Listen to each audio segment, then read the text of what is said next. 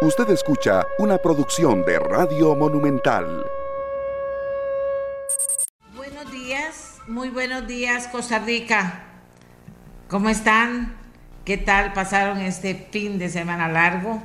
Pues nosotros aquí con ustedes para poder compartir el material que hemos preparado para el día de hoy. Fue un fin de semana diferente, pero pasan cosas interesantes esta semana corta que tenemos también y hay mucho trabajo por delante. Aquí en Costa Rica, desde Guanacaste, el pedido del presidente Rodrigo Chávez a la Asamblea Legislativa fue no jueguen chapitas. Escuchemos lo que dijo el presidente, porque hoy tenemos a los jefes de fracción y vamos a conversar con ellos un poquito también del tema.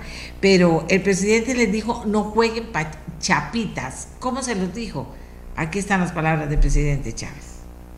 Señoras diputadas, señores diputados, vienen decisiones fundamentales para poder servir a los pueblos. Sí, estoy hablando de darle certeza al gobierno de que puede pagar, puede construir los puentes que hacen falta en Guanacaste, porque vamos a poner la plata, a tener la plata para pagar la deuda de este país. Háganlo patriótico, diputadas y diputados, aprueben los eurobonos, no jueguen chapitas, no jueguen chapitas. Bueno, eso era eh, parte del mensaje que en concreto dio el presidente a los diputados y diputadas este, eh, en Guanacaste durante su gira. Díganle a los diputados que los están observando, pide Chávez a los guanacastecos durante su tercer día de gira por la provincia. Bueno, y firman decreto que crea comisión que preparará la celebración de los 200 años de la anexión del partido de Nicoya en el 2024. Va a ser un fiestón, dice el presidente Rodrigo Chávez.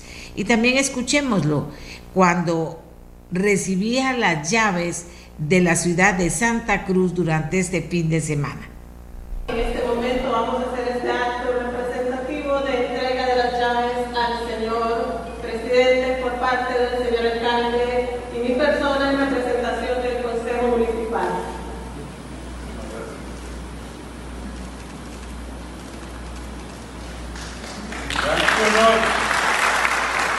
Las que me van a acordar de ustedes todo el tiempo y que, como les dije, va a ser el símbolo de abrir puertas, tender puentes y de inspiración para hacer lo correcto.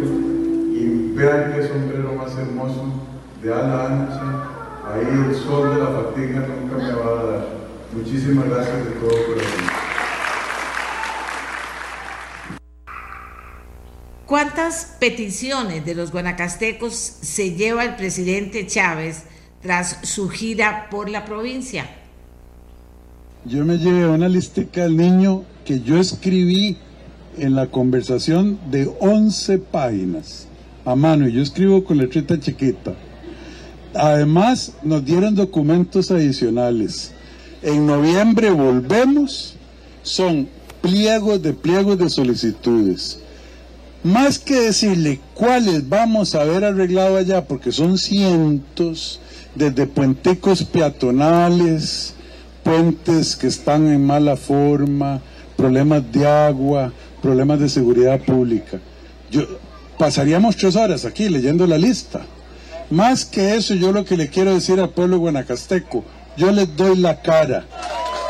En cuatro meses vengo y les voy a decir, esto ya lo hicimos, esto lo estamos haciendo y lo vamos a terminar para esta fecha, esto no hemos podido empezar por A, B, C, razones concretas, no humo, y esto, ojalá sea la minoría, no lo vamos a poder hacer del todo, pero es la rendición de cuentas, es el no esconderse y decirles guanacastecos y guanacastecos y guanacastecas, aquí estoy, oigan de mí.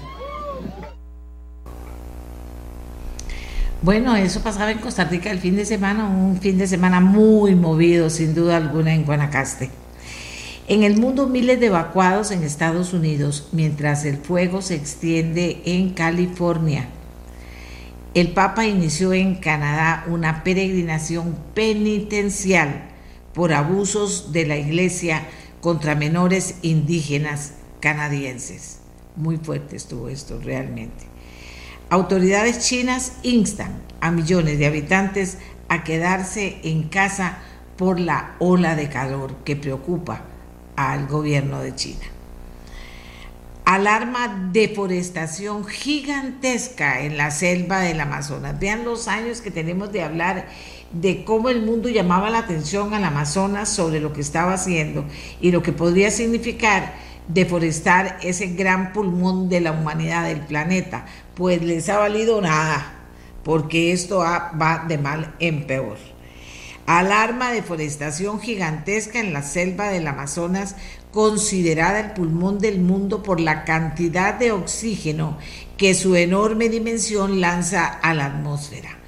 Una reciente medición determinó cuántos árboles cortan por segundo en este pulmón del mundo. Y resulta que cortan 5.400 árboles cada 5 minutos. Señores, de verdad que a veces siente uno que el ser humano se, se, volvió insano mentalmente. ¿Cómo es posible que se estén haciendo estas cosas a vista y paciencia? Viene un presidente de izquierda, luego uno de derecha, luego del centro, uno de arriba, no importa. Se van los árboles del Amazonas y no se toman decisiones que se deberían haber comenzado a tomar hace años, de años, de años. Y mientras tanto, Jair Bolsonaro, bajo cuya presidencia la, la Amazonía brasileña ha sufrido su mayor deforestación desde el 2008, se lanza a la reelección en Río de Janeiro. Les digo yo ustedes, y uno no termina de entender. Bueno, esta semana finaliza la agenda de sesiones extraordinarias y hay que hacer un recuento necesariamente. ¿Qué se logró? ¿Qué no se va Se puede lograr algo ya esta última semana, pero también hubo cosas interesantes de las que vale la pena hablar con los jefes de fracción en, esta, en, en esta mesa de trabajo de hoy. Ahorita vamos a estar con ellos. ¿Qué es la posverdad? ¿Qué es la posverdad? Ese es un reto que le lanzamos a ustedes en ameliarrueda.com, pero más que un reto, también les contamos en una serie de capítulos qué es la posverdad. Hoy está el primer capítulo en ameliarueda.com y estaremos compartiéndolo con ustedes en este programa. ¿Cuántos y cuáles créditos extranjeros que pidió Costa Rica reciben mala nota por parte del Ministerio de Hacienda? ¿Qué significa esta calificación realmente? Bueno, señoras y señores, ni más ni menos que tenemos que poner mucha atención a lo que pueda significar esto, porque no es cualquier cosa. Y hoy estaremos con el ministro de Hacienda, Novia Costa, repasando este tema. Pero ahora hagamos nuestra primera pausa y enseguida regresamos a trabajar con los jefes de fracción de la Asamblea Legislativa. Hoy no nos acompaña el presidente de la Asamblea, Rodrigo Arias Sánchez Dice, doña Amelia, pedí permiso estos días, me quedé en Guanacaste. Hacemos la, pausa, repito, y ya regresamos. Estamos listos ya para comenzar con los diputados. En este momento tenemos conectados a, a Pilar Cineros y tenemos conectado a Felicio Alvarado. Se nos está conectando en este momento también don Eli Estamos, es, ya también casi se conecta doña Daniela. Bueno, aquí vamos con el equipo de trabajo. Hoy siempre haciendo el llamado, amigos y amigas, diputados y diputadas, que por favor podamos estar atentos a los tiempos, porque me parece que los tiempos son importantes. Y entonces aquí yo esperando que estén, eh, que estén todos, pero de hecho vamos a empezar, porque quería eh, inclusive empezar haciéndole una pregunta a Pilar Cisneros. Pilar, en su opinión, ¿cuáles temas deben llevarse al Congreso? La semana pasada usted difirió con el diputado Eli Pensac sobre la necesidad de recurrir a la Asamblea Legislativa para definir política pública y defendió el uso del decreto público como una herramienta que el presidente de la República puede y debe utilizar más para tomar decisión sin pasar por el Congreso. Esto es lo que señalaba doña Pilar. Entonces yo quería preguntarle a los diputados qué piensan de esto. Después le voy a hacer otra pregunta a doña Pilar, pero eh, ¿qué, ¿qué piensan? coinciden con la declaración de la diputada Cisneros en qué sí y en qué no y por qué, para que esto no quede en el aire y podamos eh, eh, aterrizar un tema importante. Don Fabricio Alvarado, buenos días. ¿Usted qué nos dice? Buenos días, doña Amelia. Buenos días a, los, las compañeras que están conectadas ahorita, doña Pilar, doña Daniela, y suponemos que los demás compañeros jefes de fracción eh, se irán conectando en el transcurso del programa. Em, yo creo, doña Amelia, de estas declaraciones eh, que usted acaba de mencionar, em, yo creo que debe haber equilibrio, es lo que creo. Yo creo que el ordenamiento jurídico le permite al gobierno hacer algunas cosas por decreto y también creo que la Asamblea Legislativa es importante precisamente en el ordenamiento jurídico para que haya equilibrio, como decía, para que haya seguridad jurídica, para que todas las cosas no se hagan eh, solamente por decreto. ¿Qué quiero decir con esto? Bueno, quiero decir que el presidente y el gabinete deben tener eh, pues por supuesto a su equipo de asesores para determinar qué cosas sí se pueden hacer por decreto y las que sí se puedan, pues adelante, yo no, no veo ningún problema y aquellas que no, pues definitivamente y tengan que pasar y sean eh, reserva de ley, tienen que pasar por la Asamblea Legislativa, sí o sí, y ahí estaremos los diputados que fuimos también electos por el pueblo de Costa Rica para cumplir con nuestra labor. Yo lo que creo es que sí, eh, Lleva razón doña Pilar en el sentido de que la Asamblea Legislativa debe convertirse, y en esto evidentemente los nuevos diputados no tenemos responsabilidad y más bien tenemos el reto de hacer que eso cambie, pues la Asamblea Legislativa no debe convertirse en una traba para que algunas cosas avancen. Yo veo eh, complementando lo que decía, eh, yo veo mucha disposición en la nueva Asamblea Legislativa para que avancen las cosas rápido. De hecho, creo que es la primera Asamblea Legislativa que discute seriamente que deben hacerse reformas al reglamento, que ha puesto sobre la mesa reformas al reglamento para que se varíe incluso la cantidad de sesiones que se realizan para que se pueda avanzar más en comisiones y para que los proyectos puedan salir más rápidamente. Creo que también ha sido una Asamblea Legislativa responsable que ha puesto sobre la mesa constantemente el tema de que los proyectos de ley no deben salir, eso sí, atropelladamente, no deben aprobarse atropelladamente y deben tener el respaldo jurídico, técnico, para que sean eh, leyes que de verdad vengan a solucionar los problemas, los grandes problemas del país. Esa sería mi opinión a grosso modo. No está bien y cumplió con el tiempo. Daniela Rojas, jefa de fracción del Partido Unidad Social Cristiana. Buenos días. Buenos días, doña Mel. Buenos días, compañeros. Eh, a mí me parece que eh, la Asamblea Legislativa, sin ninguna duda, es indispensable.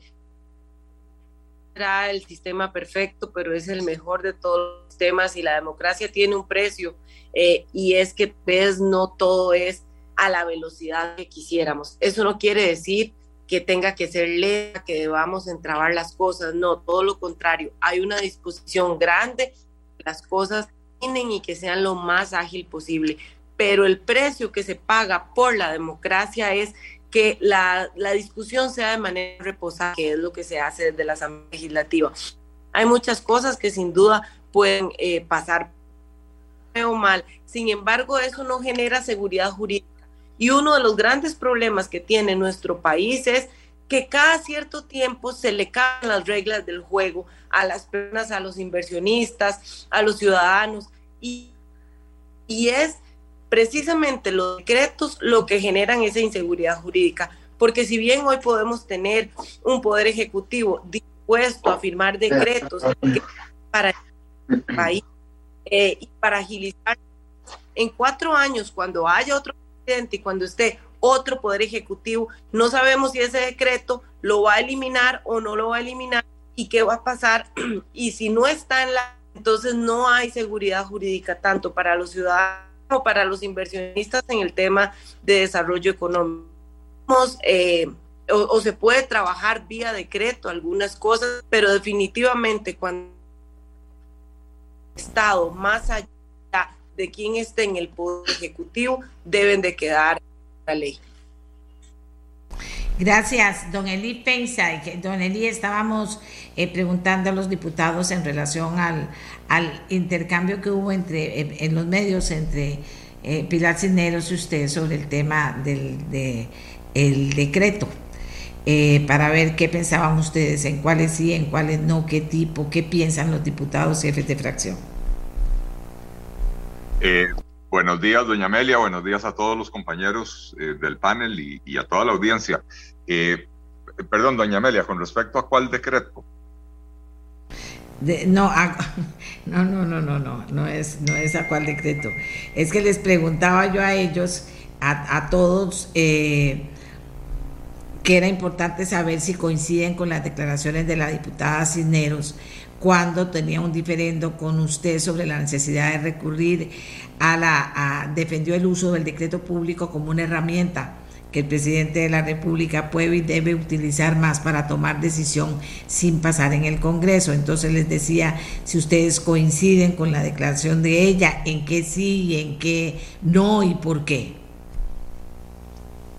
Bueno, yo me acabo de conectar en este instante, no escuché a los compañeros, pero sí tengo que decir varias cosas al respecto. En primer lugar, eh, por supuesto que el, decreto ejecutivo es una herramienta válida y muy útil. Eh, y a mí me alegra, y yo se lo he dicho así a la ministra de la Presidencia y a, varios ministros, e incluso a doña Pilar, me alegra que haya un presidente que se atreva a tomar decisiones. Eh, cosa que los últimos dos o tres realmente se quedaban viendo para el ciprés.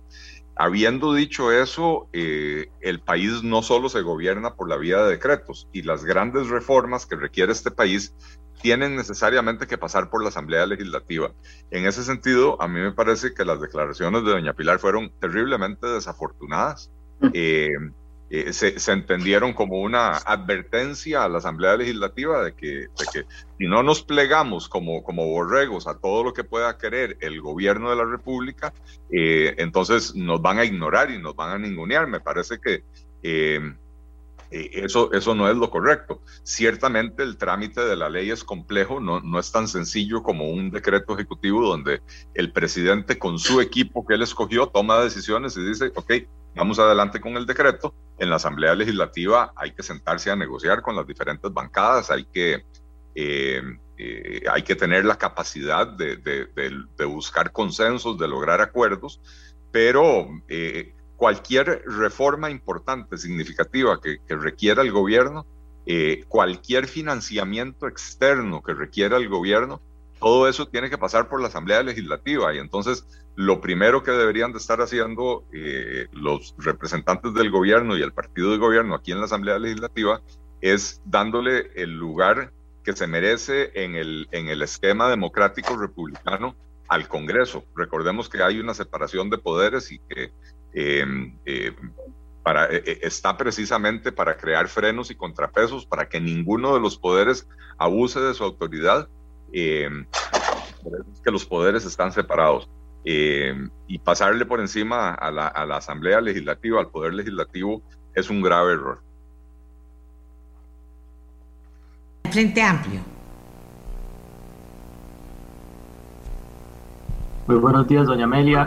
Eh, no escuché la pregunta en preciso porque en ese momento el audio no me estaba funcionando. Agradecería si me lo repite pasada, eh, doña Pilar Cineros difirió del diputado Eli Pensa eh, sobre la necesidad de recurrir a la Asamblea Legislativa para definir política pública. Defendió el uso del decreto público como una herramienta que el presidente de la República puede y debe utilizar más para tomar decisión sin pasar por el Congreso. Entonces le estaba preguntando a los jefes de fracción si coinciden con la declaración de la diputada Cisneros, en qué sí, en qué no y por qué. Eh, no, no coincido y básicamente porque es cierto y el presidente de la República tiene una potestad de emitir decretos. No obstante, eso no implica bajo ninguna condición que usted pueda dejar de recurrir a la Asamblea.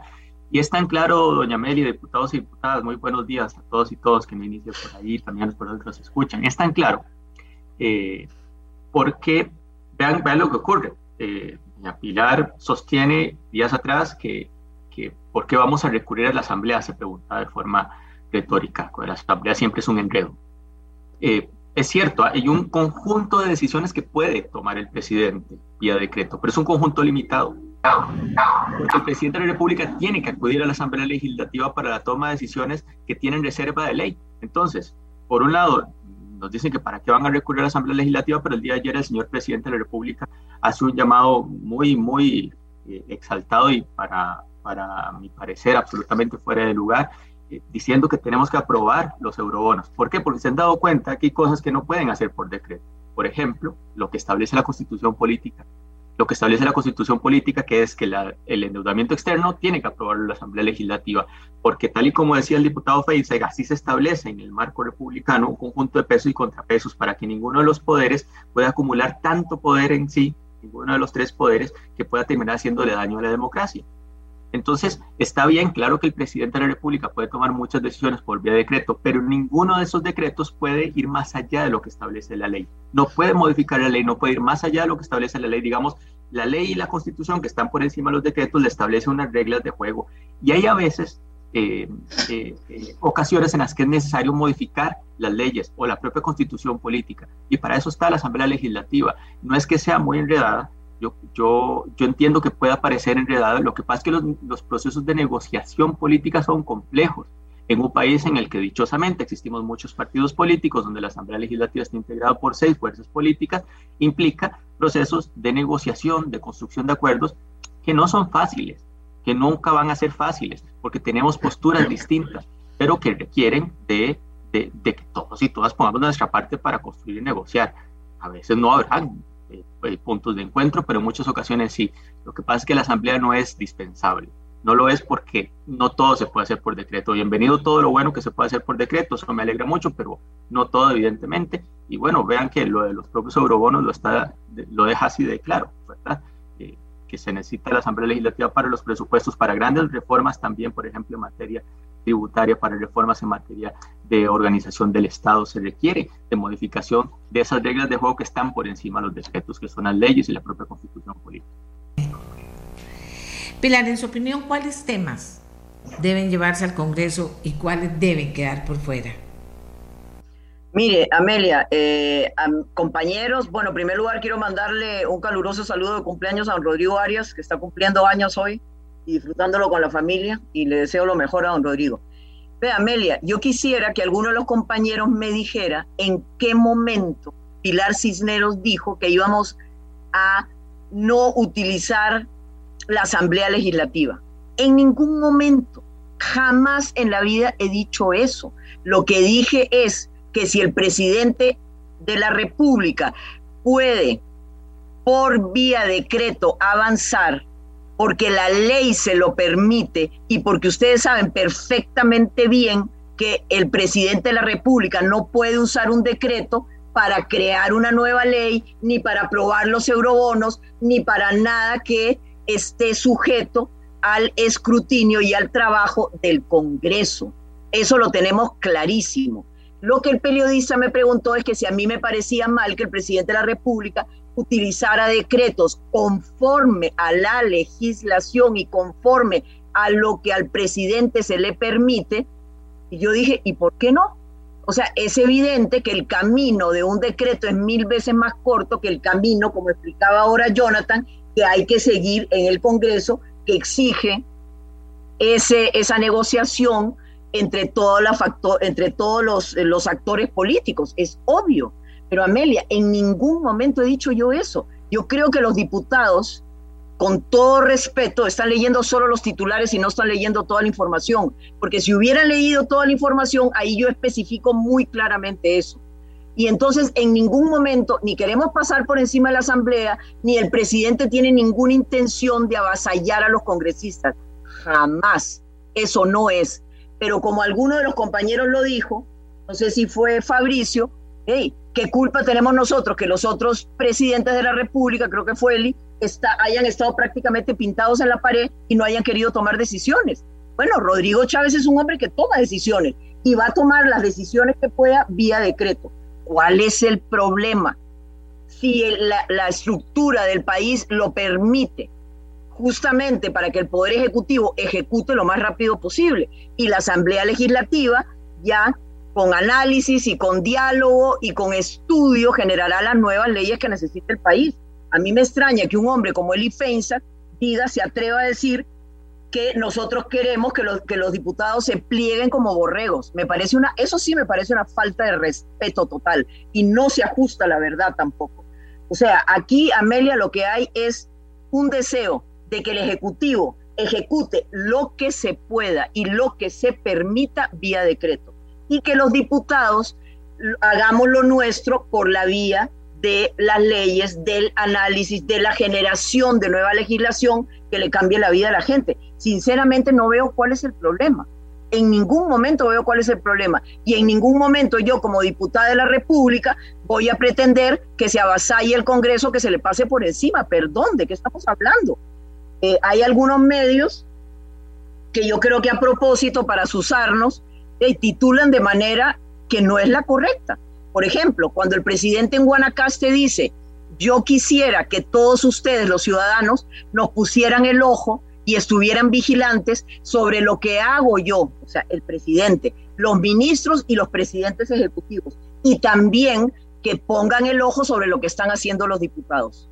¿Cuál es el problema? Él no está diciendo, miren a los diputados y a mí déjenme hacer lo que me da la gana. No, señora, aquí él lo que está diciendo es a todos al final, Amelia, lo importante es que otra vez volvamos a tener en la cabeza quién es el soberano, quién es el que manda, quién es el que paga, quién es el que merece vigilar y quién es el que merece y tiene toda la potestad de pedir cuentas.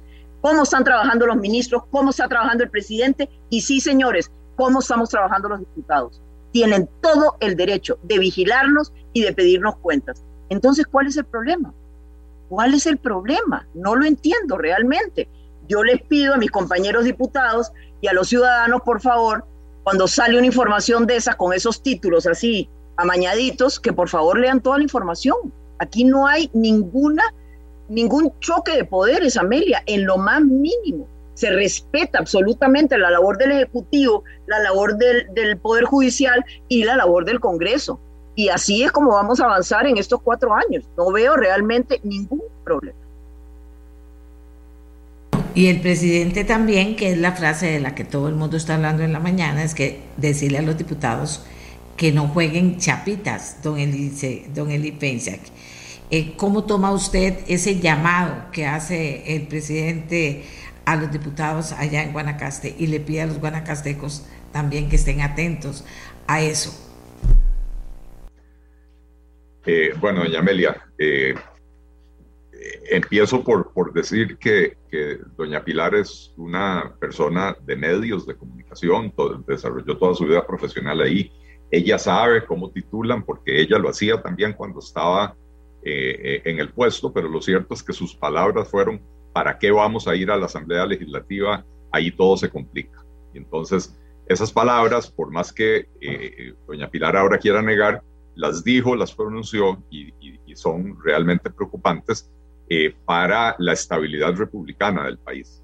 Eh, me alegra escuchar que no fue su intención eh, que, sonara de esa manera, pero yo creo que una persona de medios tiene que saber que tiene que ser muy cuidadosa con, las palabras que usa. Y, bueno, cuando uno empieza a sumar las cosas y ve esas declaraciones de doña Pilar y, y ese llamado del presidente, eh, eh, incluso el condicionamiento que está haciendo el presidente a, diferentes sectores cuando se reúne con ellos y les dice, si quiere un puente en su comunidad, presiona a sus diputados para que me den los eurobonos. Perdón, los eurobonos, como nos lo han vendido, son para, eh, para poder repagar bonos que ya están emitidos y que están prontos a vencer esos eurobonos no son para ir a andar construyendo obra pública nueva. Y entonces, eh, sí, nuevamente, la, suma de una cosa con la otra es muy preocupante eh, para la separación de poderes, para eh, el, respeto al, diseño republicano del país y para el poder legislativo. esto no se trata de hacer una confrontación permanente creo que, Jonathan lo explicaba muy bien y doña Pilar lo tiene muy claro. Eh, hay un límite hasta dónde se puede llegar por la vida de los decretos. Yo, como dije de primerito, mi, mi, primera frase hoy fue, celebro que haya un presidente que se atreva a tomar decisiones, eh, celebro que haya un presidente que use la herramienta del decreto para resolver problemas de larga data. Me parece que lo bueno hay que reconocerlo, pero también entendamos que si, si, si, si queremos hacer las grandes reformas que el presidente anunció en campaña, que nosotros, nuestro partido también anunció en campaña, eh, tenemos necesariamente que pasar por la negociación en la Asamblea Legislativa y lo mejor que se podría hacer es tratar de buscar un ambiente eh, de, diálogo franco, sincero, directo y no con eh, mensajes por medio de la prensa o en plaza pública que, que son percibidos e interpretados como confrontacionales. Jonathan Acuña, del Frente Amplio. Gracias, doña Amelia. Eh, veo que nada más una duda, no sé si es que usted no les, ha, no les ha visto en el sistema, pero hay diputados también de la unidad. Y, sí, las, veo, pero estoy haciendo un... Ok. Ah, Adelante. porque no sé si me les estoy brincando. Bueno, eh, decir sobre esto, ayer ya hice alguna, alguna reacción. Me parece que suma poquísimo el presidente, suma poquísimo con ese tono. Si lo que el presidente encuentra es que es efectivamente necesario que se aprendan los eurobonos, necesita es construir un acuerdo con las fuerzas políticas, porque solo no tiene los votos, porque solo tiene 10 votos en la Asamblea Legislativa y tiene que construir entonces con los demás, aunque les parezca enredado, aunque les parezca eh, eh, complejo, pues es así, esa es la realidad. Y entonces ayuda muy poco que el presidente de la República tome este tono, ¿verdad? De eh, querer eh, imponer a los diputados, diciéndoles, vean, no jueguen chapitas porque eso es lo que tiene que hacerse y punto. Eh, ayuda poco. Lo que tiene que hacer es convencer a las fuerzas políticas, construir los acuerdos necesarios con las fuerzas políticas. de lo contrario, de lo contrario, más bien se aleja de Sí. Entonces, micrófono abierto, no distingo quién, hay alguien con el micrófono abierto. Es doña eh, Pilar. Por favor, para que revise. Perdón, sí. Gracias, Jonathan. Fabricio Alvarado. Nada más termino, termino diciendo un segundo, doña Amelia, es que como había un ruido de fondo no puede terminar. Desde nuestra fracción hemos dicho que estamos de acuerdo con la emisión, eso sí, que hay que hacer varias modificaciones al proyecto. Tengo que decir que muy poco, muy poco ayuda que el presidente de la República se ponga a calificar con generalismos a la Asamblea Legislativa diciendo que aquí hay un juego de chapitas. Aquí lo que hay es un proceso común de intento de construcción de un acuerdo para llevar adelante un proyecto de ley. Entonces, ayuda muy poco que el presidente de la República suponga que metiendo presión de esas maneras la Asamblea Legislativa va a reaccionar. Mejor que dedique esas energías, eso es lo que creo, y sería lo más recomendable a que se construya el acuerdo, más que estar eh, jugando este proceso de, generar tensiones con la propia Asamblea Legislativa. Como digo, nosotros estamos de acuerdo con el proyecto en términos generales, creemos que hay detalles que hay que afinar, pero creemos también que más bien ayer se dieron pasos en la dirección contraria de la construcción de un acuerdo. Fabricio Alvarado. Eh, doña Amelia, bueno, en la misma línea, yo en la intervención anterior eh, lo dije claramente, debe buscarse un equilibrio. Ciertamente hay cosas que el gobierno podrá hacer por decreto, otras no, y en esas definitivamente hay que pasar por la Asamblea Legislativa y hay que tener la paciencia de esperar eh, los procesos, tal y como decían los compañeros. En eso hay coincidencia, pues prácticamente en todo. Y también un poco coincidiendo con varios de los compañeros, pues sí, dentro de los procesos de negociación hay que tener, yo, yo estoy seguro que en esa frase don Rodrigo no se refería a los diputados de Nueva República, por lo menos los diálogos que hemos tenido con el gobierno sobre el tema de eurobonos han sido eh, diálogos muy francos, en, un ambiente muy positivo. Sin embargo, pues está claro que eh, pues lo mismo debería ocurrir con las demás fracciones legislativas y debe tratar por parte del presidente, por parte de la fracción oficialista. Y bueno, es algo que nos compete a todos. Igual, cuando a Fabricio Alvarado le interese eh, un proyecto de ley particular eh, que deba negociar con cada una de las fracciones, tenemos varios en ese sentido, pues la actitud debe ser sentarse a dialogar con cada uno de ellos y tratar de generar un ambiente propicio. No vamos a coincidir, en efecto, no vamos a coincidir en muchos de esos temas, en algunos no vamos a lograr convencer, igual el gobierno no logrará convencer quizá a algunas de las fracciones en este tema de los eurobonos o en cualquier otro tema que le interese al Poder Ejecutivo, pero sí entonces debe tratar de eh, pues eh, convencerse a las fracciones, creo yo, mediante otras formas, porque en eso sí, quizá, bueno, yo, yo no escuché, particularmente, debo ser franco, no escuché las declaraciones, solo medio leí eh, lo que decían algunos titulares y lo que preguntaron algunos medios de comunicación, lo que nos preguntaron a través de nuestro equipo de prensa, pero sí creo que apenas estamos empezando, tenemos tres meses, no hemos ni siquiera iniciado un periodo que es muy importante, que es el periodo de sesiones ordinarias, el primer periodo de sesiones ordinarias a partir del primero de agosto, y el buen ambiente, las oportunidades de diálogo, de sentarnos a hablar de las posiciones de cada uno de los diferentes temas, es vital que haya un ambiente diciendo que lo dije desde el principio, eh, que desde que iniciamos el primero de mayo, el pueblo de Costa Rica eligió solo seis fracciones de 36 posibles, porque había 36 partidos políticos con candidatos a diputados, eligió seis fracciones porque quiere diálogo, porque no quiere eh, tanta división, porque no quiere tanto fraccionamiento, y yo creo que en eso también tenemos que atender ese llamado, tanto las fracciones de oposición como la fracción oficialista y el mismo presidente de la República. Ok, María Daniela Rojas del Partido Unidad Social Cristiana. Gracias, doña Amelia. Me alegra escuchar a doña Pilar indicando que fue eh, un malentendido de parte del periodista. Yo no leí solo el titular, doña, doña Pilar, leí toda la noticia y efectivamente ahí dice, y viene entre comillas, y debería usted, si no, pedir un derecho de respuesta si usted no dijo que para qué había que recurrir a la Asamblea Legislativa, si ahí siempre es un enredo. Em, entonces, claramente me preocupa esas declaraciones. Eh, me parece bien que algunas cosas se hagan por decreto, pero vuelvo al punto de la seguridad jurídica.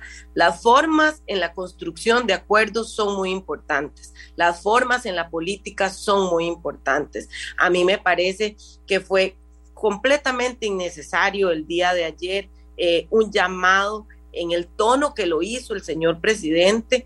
Eh, yo también estoy segura que no lo hacía por la fracción de la unidad, eh, porque además debo decir, doña Amelia, que la fracción que estaba completa en el Consejo de Gobierno del día de ayer en Guanacaste era la fracción de la unidad.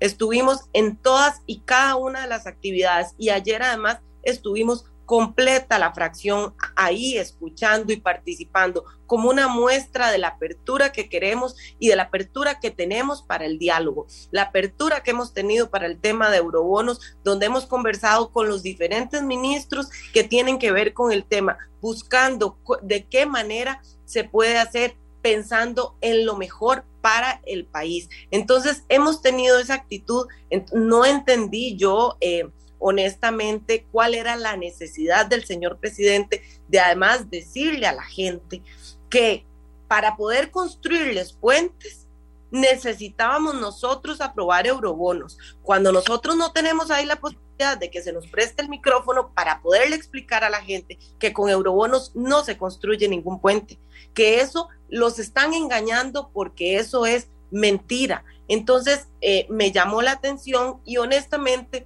sí, no, no me gustó porque la fracción que estaba ahí completa éramos nosotros, habían compañeros de las diferentes fracciones, habían compañeros de Nueva República, de Liberal Progresista, eh, de Liberación Nacional eh, y también del, del PSD, había un compañero, pero me parece que decirle a las personas que estamos jugando chapitas cuando no es verdad, estamos trabajando, estamos siendo transparentes, estamos construyendo las formas en esto es muy importante y, y me quedé con un sinsabor eh, honestamente, y toda la fracción, así lo comentamos, eh, nos quedamos con un sinsabor ante ese llamado del presidente y sobre todo en el tono que lo hizo. Eh, repito, las formas en la construcción de acuerdos son muy importantes. Nosotros vamos a necesitar del Poder Ejecutivo como el Poder Ejecutivo va a necesitar también de nosotros. Esto es un tema en el que tenemos que ser colaborativos de parte de, de todas las partes y de todas las fuerzas políticas.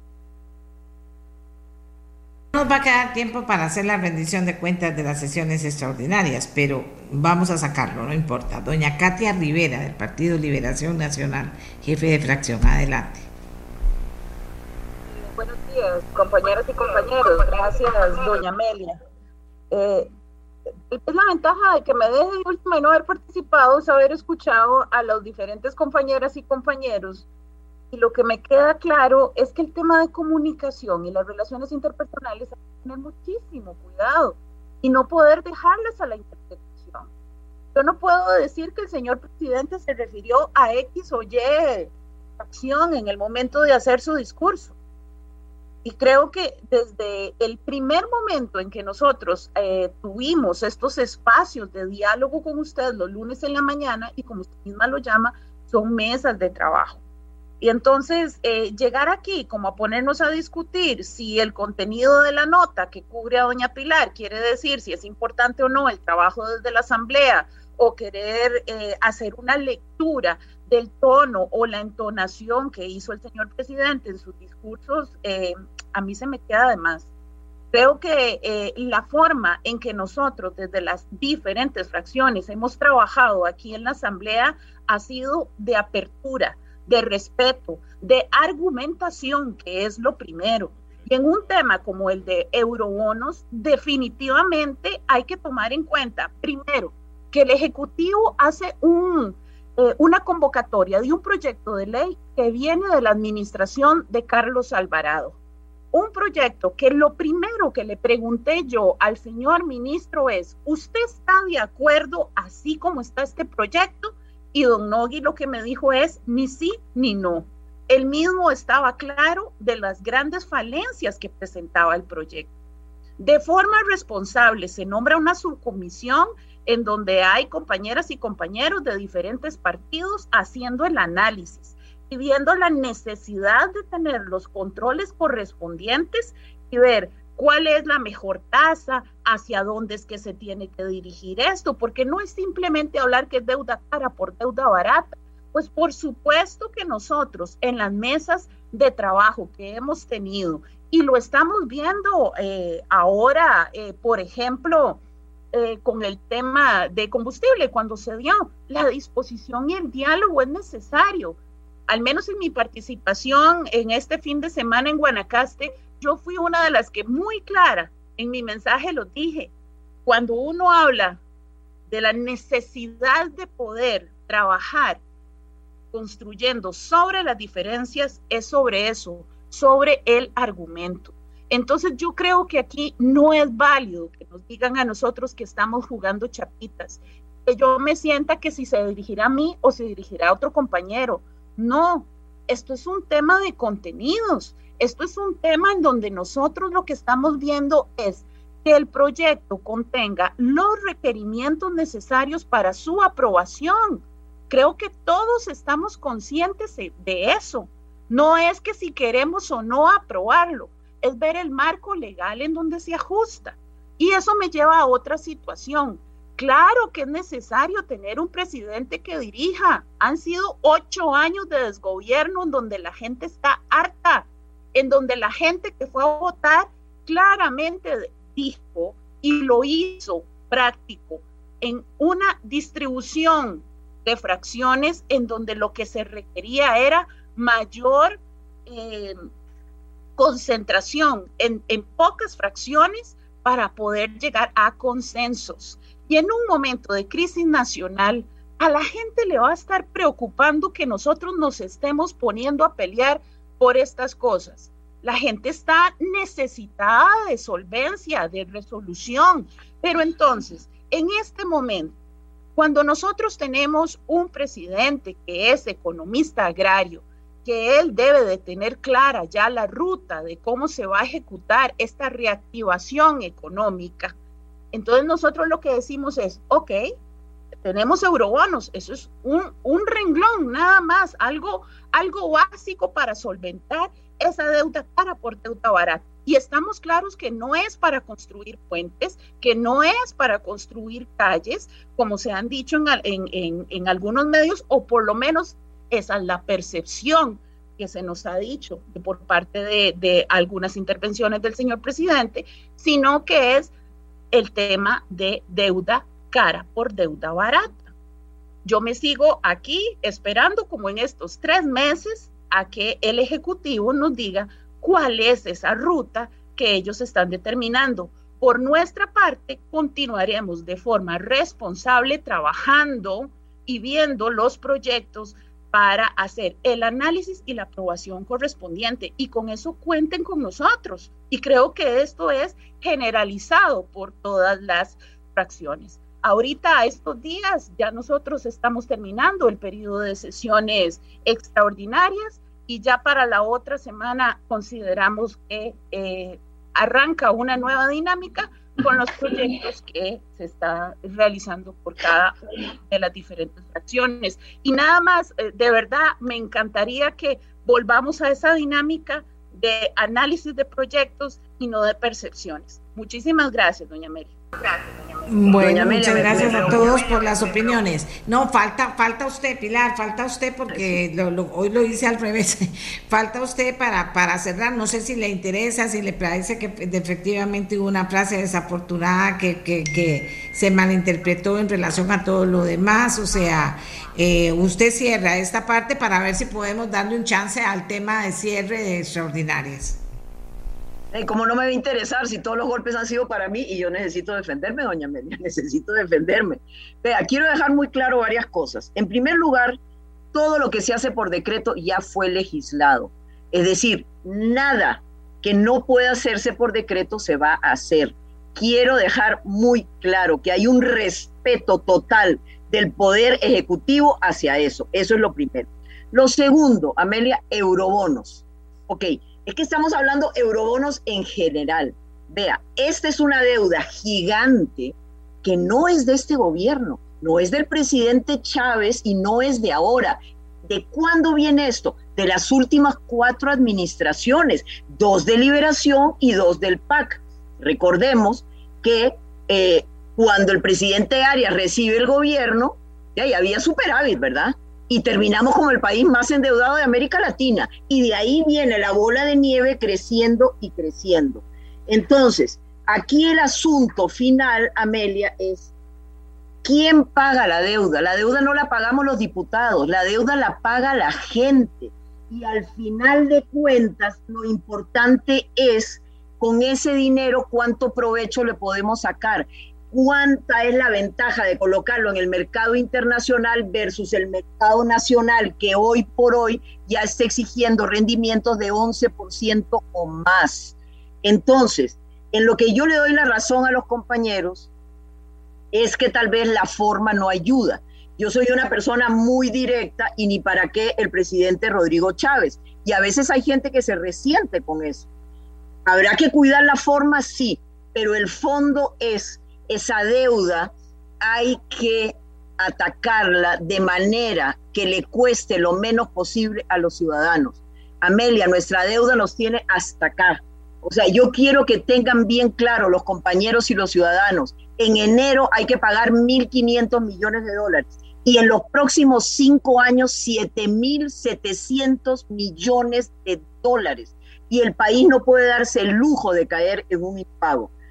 O sea, yo creo que aquí ya se acabó la era donde algunos, algunos partidos políticos y alguna, algunos políticos de vieja data trataban de enredar a la gente. Nosotros no queremos enredar a la gente. Y sí es cierto que si nosotros manejamos bien la deuda, logramos colocarla a más largo plazo y a menos intereses, perdónenme compañeros, pero eso va a generar un gran ahorro el ministro de Hacienda, Noguia Costa, calcula que si la manejamos bien, ese ahorro va a ser de por lo menos mil millones de, eh, de colones en ahorro. Y con eso usted hace mucha obra. Empieza a liberarle recursos a nuestro presupuesto que está así amarrado con más del 41% solo para atender la deuda. ¿Cómo es posible en este país casi el 50% de nuestro presupuesto se va para pagar deuda. Por eso, Amelia y amigos, es que no podemos hacer obra. ¿Cómo vamos a construir hospitales, carreteras, puentes, mejorar la educación de este país si casi la mitad de nuestro presupuesto se va en pagar la deuda? Entonces, compañeros y ciudadanos, la, la tensión de esta deuda y cómo bajarla y cómo empezar a ahorrar en los gastos del gobierno es prioritario porque todo lo que ahorremos ahí se va a ir en qué? En inversión de obra, en mejorarle la vida a los ciudadanos. Entonces, Amelia, esto es una un asunto de plena responsabilidad de quién, no del presidente, no del ministro de Hacienda, no señores, de estos 57 legisladores que están aquí, para ver esto con mucha atención, con mucho cuidado y con un sentido patriótico. Le repito, la deuda no es de Rodrigo Chávez, no es de esta administración, la venimos cargando, pero hay que asumirla y hay que sacarla con el mejor daño posible para quién? Para los ciudadanos, Amelia. Los ciudadanos son los que van a pagar esta deuda, no somos nosotros. Y ya nos está costando más del 41% el presupuesto. ¿A dónde más queremos llegar? Entonces hay que actuar con responsabilidad, hay que mirar de frente al ciudadano, a los ojos, y hay que trabajar con un sentido patriótico y un sentido país y no con un oportunismo partidista. Eso es lo que yo creo que tenemos que entender y tenemos que actuar con esa responsabilidad, Amelia. Sinceramente se lo digo, aquí hay absoluta transparencia. Es cierto que el presidente tiene una manera muy directa de decir las cosas, igual que yo. Algunos se pueden sentir ofendidos, no hay ninguna intención de ofender. Y lo que yo dije en el financiero, y lo repito, es eso. Lo que se puede avanzar por decreto, se avanzará por decreto. Y lo que no, vendremos a la Asamblea Legislativa a negociar y avanzar. Y también he dejado claro otra cosa, Amelia. Este sistema que tenemos en la Asamblea Legislativa es exageradamente enredado, es exageradamente atascado. Y lo vengo diciendo desde hace mucho tiempo, mucho antes de los eurobonos, no tiene nada que ver con eso. No puede ser que en un Congreso de 57 diputados tengamos 36 comisiones y que las comisiones sean una carrera de 100 metros con una hora escuchando a alguien, corriendo para llegar a la otra comisión y corriendo para llegar a la otra comisión. ¿A qué horas estudiamos? ¿A qué horas analizamos? El problema es, y me atrevo a decirlo, y también voy a caer mal, pero no me importa, que muchos diputados están avanzando y están ejerciendo su función con lo que le dicen los asesores. Y muchos asesores aquí están ejerciendo la labor de legislador y no debería ser, porque el compromiso de legislar nos corresponde a nosotros y yo no quiero ser una diputada que hago lo que me dicen mis asesores. Yo quiero entender, quiero estudiar, quiero escuchar a las partes antes de tomar mi decisión. Y para eso necesitamos tiempo, Amelia, tiempo que no tenemos. Y por eso yo he venido empujando muy fuertemente un cambio en la manera de trabajar para que realmente tengamos el tiempo de estudiar. Y me duele mucho ver que no parece haber interés porque no se avanza, pero yo seguiré insistiendo en cambiar el sistema como trabajamos en la Asamblea para poder avanzar con responsabilidad por este país y para darle la cara a los ciudadanos y decir hicimos lo mejor. Muchísimas gracias. No, bien, eh, eh, bien Pilar, porque aquí la gente eh, pues estuvo hablando de esto todo el fin de semana, a partir de que pasaron estas cosas, y era importante que lo tomáramos, se nos llevó todo el tiempo el programa. De, de hecho, usted ha sido clara, digo yo, usted, se, se, si dijo una frase que se malinterpretó, usted está retractándose de esa frase, Pilar, eso es lo que entendemos. Es que, Amelia, no tengo que retractarme de nada, es que yo nunca dije que había que pasarle por encima a la Asamblea Legislativa, perdón yo soy parte de esa Asamblea Legislativa, entiendo perfectamente la división de poderes. Es la misma roncha que causó cuando yo dije que había que pedirle cuentas al Poder Judicial.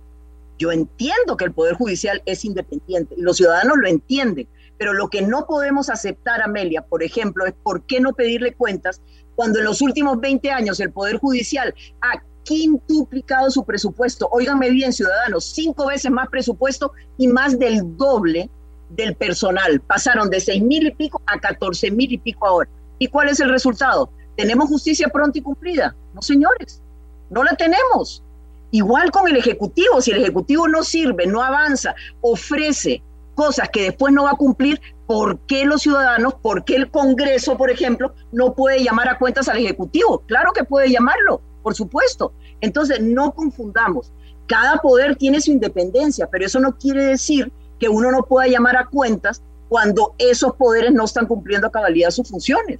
Entonces, yo no veo cuál es el resentimiento y no veo cuál es el problema de que el soberano, que es el que nos paga y es el que merece un buen trabajo de todos los poderes de la República, exige cuentas. Yo no veo el problema. A veces hay gente que tiene mucha sensibilidad, yo no la tengo, creo que tenemos que tener realismo en eso y creo que este país tiene que funcionar como tiene que funcionar gracias a una vigilancia absoluta del soberano. Que el soberano nos exija cuentas y que nosotros los funcionarios tendemos que responderle al soberano, al pueblo que nos paga. Ese es mi punto de vista, Mary. Bien, y tenemos que habilitar unos minutos para hacer el cierre de sesiones extraordinarias, porque tenemos ahí una lista, ¿verdad?, que me parece también importante eh, eh, eh, tomarla en cuenta, la lista que hemos venido tratando de, de la que hemos estado hablando en anteriores mesas de trabajo, está eurobonos, pesca, jornada 4x3, bueno, hay muchas cosas que están ahí. ¿Cómo cerramos bien, concreta, bien concretamente este periodo de sesiones extraordinarias? con lo que queda de tiempo y las opciones que parece que hay o no hay.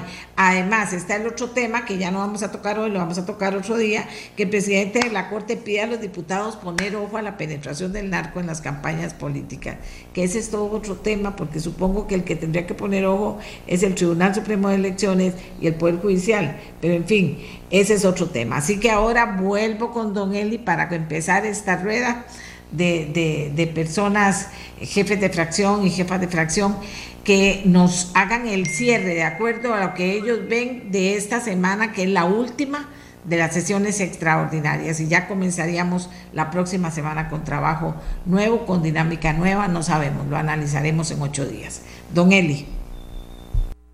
Doña Amelia, voy a tomarme un minuto para, para referirme a lo que acaba de decir doña Pilar, porque al final de cuentas, nosotros hacemos intervenciones cortas y ella se toma cinco o seis minutos para, para presentar su visión.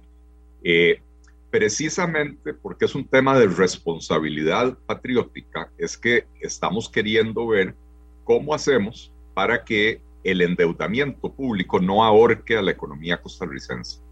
Y cuando yo hice eh, un control político la semana pasada diciendo quiero ver cuál es la ruta del gobierno para disminuir el endeudamiento, porque hasta ahora lo que hemos visto es una solicitud para eh, descongelar plazas, eh, eh, un decreto relajando la interpretación de la regla fiscal, un anuncio del presidente de la caja de que va a crear 12.500 plazas nuevas y otros así por el estilo, ¿verdad?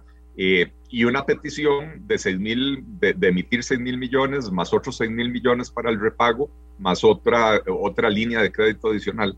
Eh, y entonces, eh, si, si doña Pilar está preocupada, como lo está y, está y estoy yo, y doña Pilar sabe que tuvimos una reunión la semana pasada, ella y yo con don Nogui Acosta, con doña Natalia Díaz, con el diputado Gilberto Campos, con el viceministro Freddy ahora se me fue el apellido, el viceministro de la presidencia, este, que, que tuvimos una reunión en espíritu constructivo para analizar qué se puede hacer para disminuir esa trayectoria del endeudamiento que nos quite la preocupación de que en este momento lo que se percibe es que, que, quieren hacer aumentar el gasto público, hacer aumentar el tamaño de la planilla del Estado eh, y seguir endeudando al país.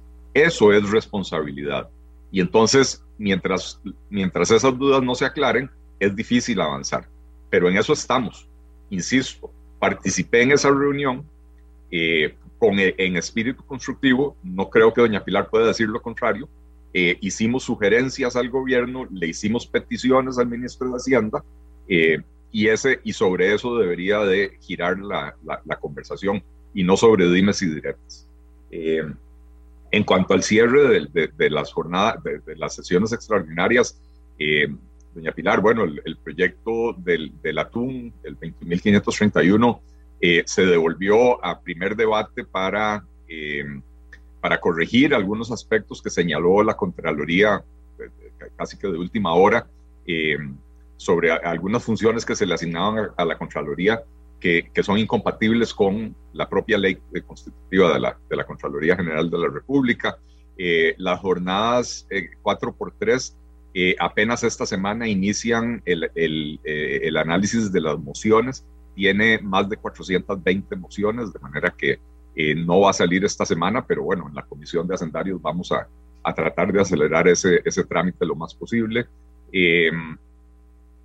Y, el tema de los eurobonos, bueno, mucho va a depender precisamente de lo que acabo de decir, de que el gobierno nos dé claridad de cuál es la ruta, cómo vamos a hacer para que no aumente el nivel de endeudamiento, porque si hoy tenemos, como decía doña Pilar, que el 41% del presupuesto de la República se dedica a pagar, eh, a pagar intereses y amortizar deuda, y, y, entonces queda muy poca plata para construir infraestructura y para programas sociales y asistencia social.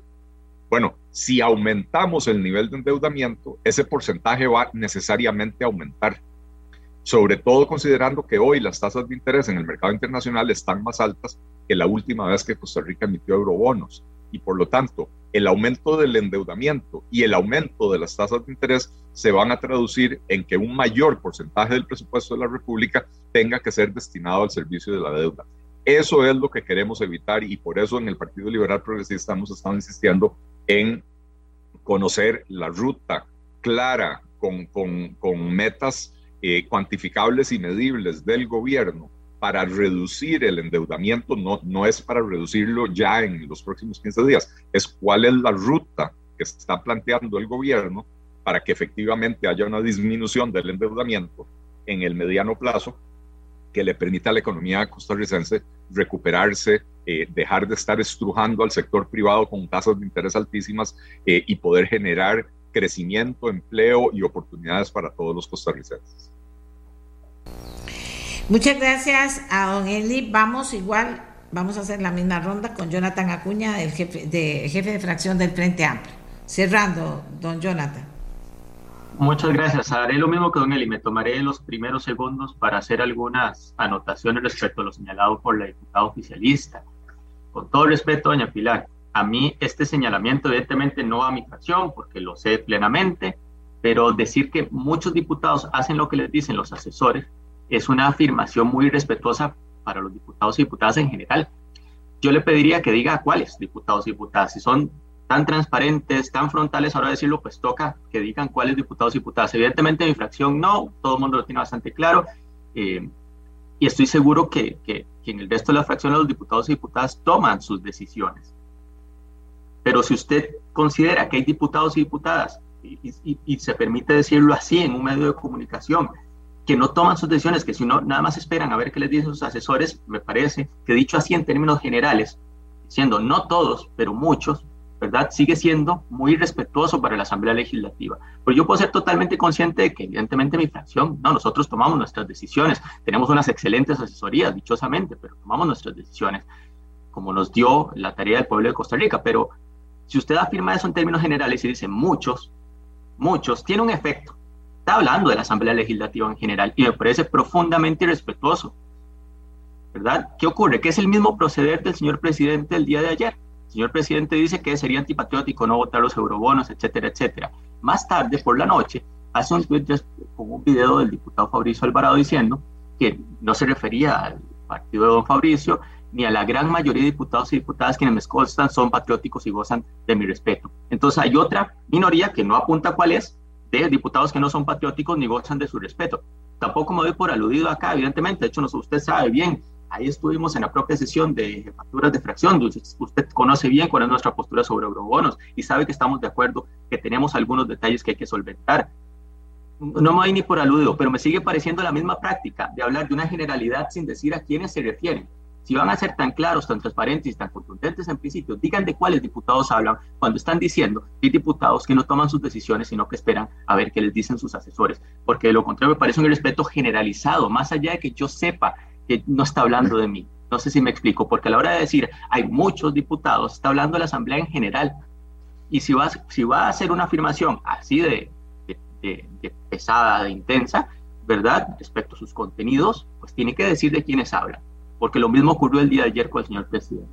Respecto al, al balance que hago de estas sesiones, sí quisiera decir que eh, habría, habría preferido tener una agenda mucho más eh, llena en diversas temáticas, como por ejemplo en materia de soporte a micro, pequeñas y medianas empresas, ¿verdad? Presentamos un proyecto de ley desde hace bastantes semanas para reducirlos, para aumentar el periodo de exoneraciones a las nuevas micro, pequeñas y medianas empresas, no fue convocado. Creo que ahí hizo falta un, mayor contenido en materia de reactivación económica en la agenda eh, con proyectos que hay de diversas fracciones. También eso sí me alegra que haya estado convocado y agradecemos mucho ese impulso el proyecto de, de para recuperar la riqueza tunera, que ya explicaba el diputado Feinstein bien en qué punto se encuentra. Estamos muy, muy cerca ya de lograr su avance final y es un proyecto que va a aportar reactivación económica con enfoque eh, ecológico y también con enfoque territorial y eso es muy importante en esta coyuntura. Eh, decir que como tareas pendientes, eh, seguramente ahora nos, nos, nos, va a quedar efectivamente la discusión sobre eurobonos, nos va a quedar también pendiente eh, aún la discusión sobre, sobre jornadas, donde ustedes conocen la postura de nuestra fracción y haremos una discusión a fondo, tal y como corresponde. Eh, decir que de parte de nuestra fracción presentamos unos 18 proyectos de ley en estos tres meses en diversas materias, en materia de combate a la corrupción, por ejemplo, que sería otro de esos vacíos que identifico en la agenda legislativa. Eh, le solicitamos al señor presidente una lista de proyectos que no eran todos nuestros, eh, de 18 proyectos de ley recomendados por la Comisión Cochinilla en materia de combate a la corrupción, no, no fue convocado ninguno de ellos y es también otro de esos vacíos que identificaría. Ojalá que para la segunda eh, parte de las sesiones extraordinarias tengamos oportunidad de tener agendas, una agenda más, más sólida, con más, más que más proyectos de ley, con, con más temáticas donde podamos estar abordando grandes problemas nacionales también, eh, porque por ejemplo en materia de corrupción no, no podemos decir que hayamos tenido avances sustantivos, lamentablemente, a pesar de que habían proyectos de ley en agenda legislativa que pudieron haber avanzado. Gracias. Gracias, gracias Jonathan. A Fabricio Alvarado.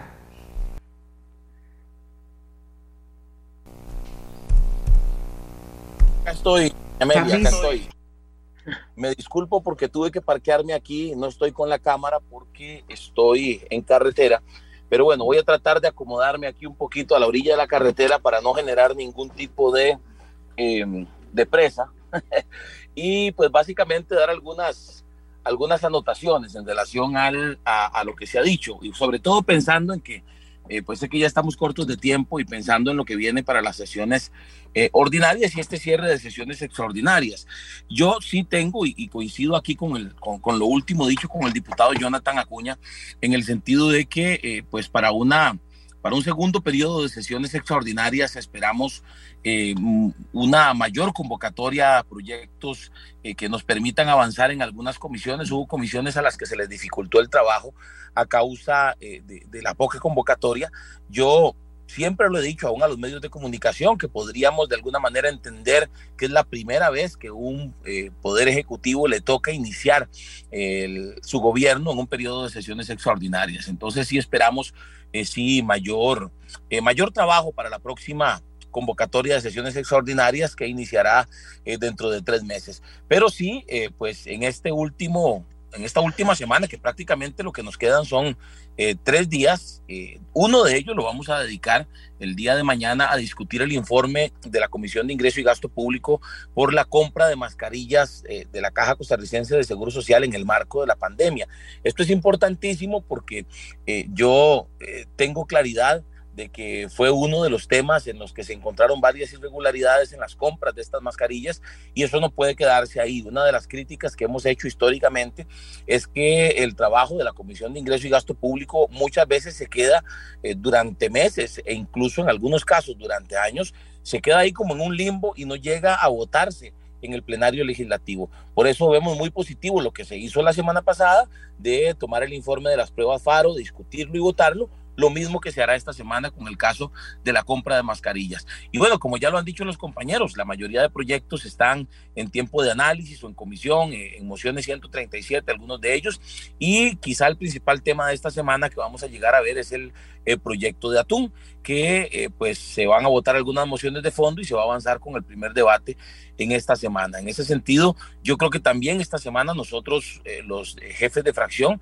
debemos aprovecharla para conversar sobre lo que se va a venir para la próxima semana, que inician las sesiones ordinarias, donde ya entramos con todos los proyectos de ley que han sido presentados, con todos los proyectos de ley que están en comisión, que ya están en el orden del día y ya van a entrar en el orden del día, para determinar también en cuáles puede haber un acuerdo importante, en cuáles puede haber consenso, para también hacer avanzar eh, lo más pronto posible la agenda, lo que no se pudo en sesiones extraordinarias. Entonces, eh, va a ser una semana de trabajo, en efecto, una semana corta por el día feriado del día de ayer, que sin embargo podemos aprovecharla para preparar lo que se viene para la próxima semana que inician estas sesiones ordinarias. Yo creo que ahí se va a ver en nuestra capacidad, aún más que en este primer periodo de tres meses. En estos próximos tres meses se va a ver nuestra capacidad como fracciones de llegar a consensos, de llegar a acuerdos. Ahí hay proyectos de todos los partidos políticos y quedará en nuestra capacidad de dialogar eh, la posibilidad de hacer una agenda robusta, una agenda que no vaya en la línea, ya lo hemos dicho, constantemente todos los diputados y todos los jefes de fracción que no vayan en la línea necesariamente de aprobar proyectos atropelladamente, porque esto no es una competencia de cuál partido aprueba más proyectos o de cuál partido presenta más proyectos, sino encontrar aquellos que vienen a resolver problemas puntuales, problemas específicos y urgentes de resolver en nuestro país. Entonces, espero que esta semana, aún siendo una semana corta, pues sea bastante productiva. Gracias, muchas gracias a Fabricio Alvarado. Continuamos con Daniela Rojas del Partido Unidad Social Cristiana. Gracias, doña Amelia. Eh, se fue convocado hace una semana un proyecto muy importante para nosotros, la ley del trabajador independiente, que hemos estado trabajando de manera conjunta con el Poder Ejecutivo y con el diputado Jorge Dengo del PLP. Eh, esperamos que hoy o mañana, no, no tengo claro cuándo se van a ver las mociones 137 que quedaron presentadas del periodo anterior y que las tienen que ver en la Comisión de Económicos para que baje el informe ya en plenario poderle dar el trámite correspondiente. Este proyecto lo que busca es eh, que la prescripción, con las deudas con la caja prescriban en cuatro años y no en diez, que quede en una ley, que no sea únicamente un decreto para garantizar que así sea. Eh, el resto del tiempo. Hay algunos compañeros y compañeras con observaciones eh, puntuales y observaciones que son importantes que tomemos en cuenta y entonces en este momento se está construyendo eh, de manera conjunta con los compañeros que tienen esas observaciones, con don Jorge Dengo y también está participando eh, el Poder Ejecutivo en esta, en, esta moción. Eh, posiblemente ya nos tocará verlo para eh, la siguiente semana cuando estemos en ordinarias, pero bueno, esta semana se va a trabajar desde la comisión. Eh, para nosotros, una vez más, es muy importante y tal y como lo dijimos eh, cuando se dio el rebajo en las gasolinas, en el diésel el mes anterior, eso iba a ser solo eh, momentáneo porque se estaba aplicando la nueva fórmula, pero cuando tuvieran que hacer el ajuste, el ajuste se iba a tener que calcular con el precio original sin subsidio y eso indica que en esta semana de nuevo el diésel, la gasolina y súper van a pasar los mil colones. Nosotros insistimos en que ojalá haya una segunda mesa de trabajo o una una mesa de trabajo para bajar el precio de los combustibles, eh, pero no fuimos convocados a más espacios de estos. Ojalá exista el otro espacio para poder eh, tomar medidas a corto plazo, al menos de aquí a enero, que es cuando se prevé que los precios se estabilicen, porque si no, una vez más, eh, vamos a entrar en problemas con este tema. Y para las ordinarias, coincido con mi compañero Fabricio Alvarado que los, los jefes de fracción nos tendremos que poner de acuerdo en cuáles son esos proyectos que van a avanzar.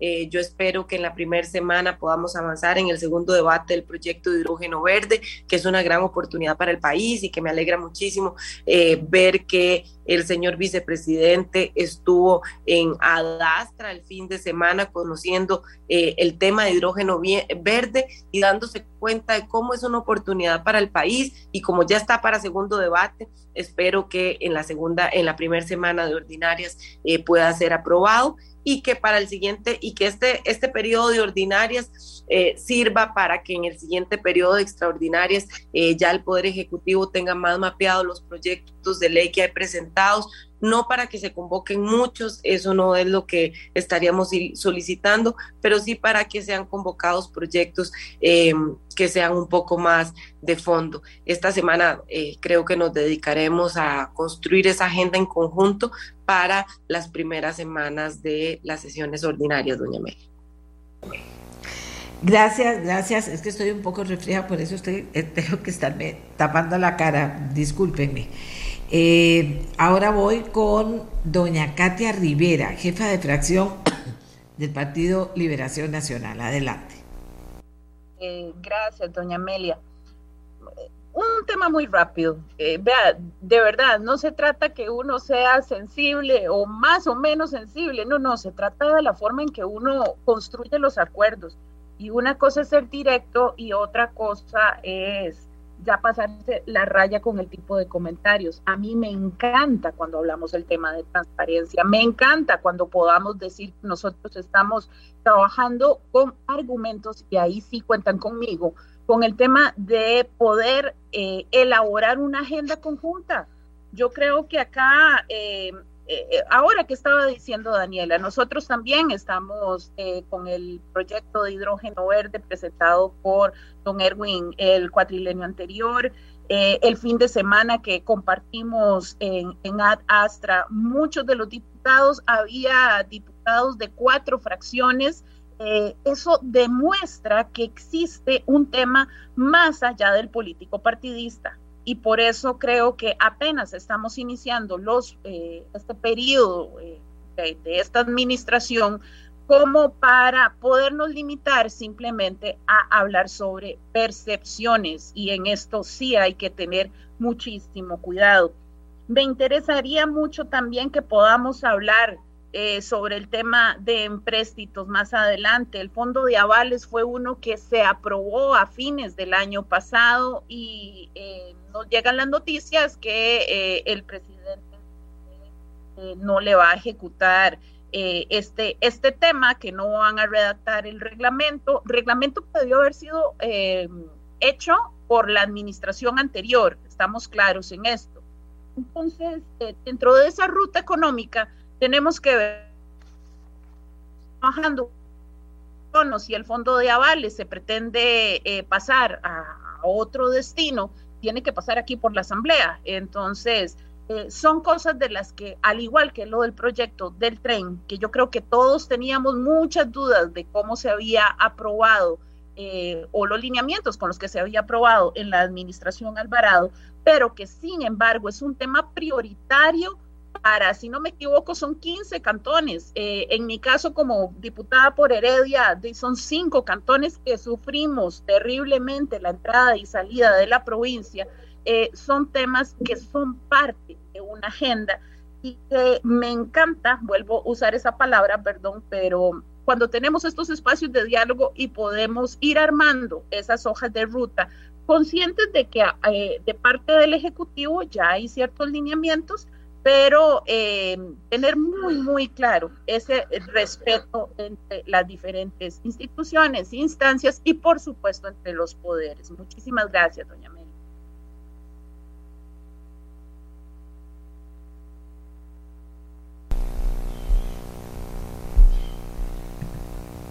Aló. Aló, aló. Miguel. Amelia, ¿le escuchamos? Ahora sí, Pilar la escuchó. Adelante. Muchas gracias, Amelia. Ya para terminar, porque tenemos reunión de fracción, bueno, de hecho era desde las 8 de la mañana.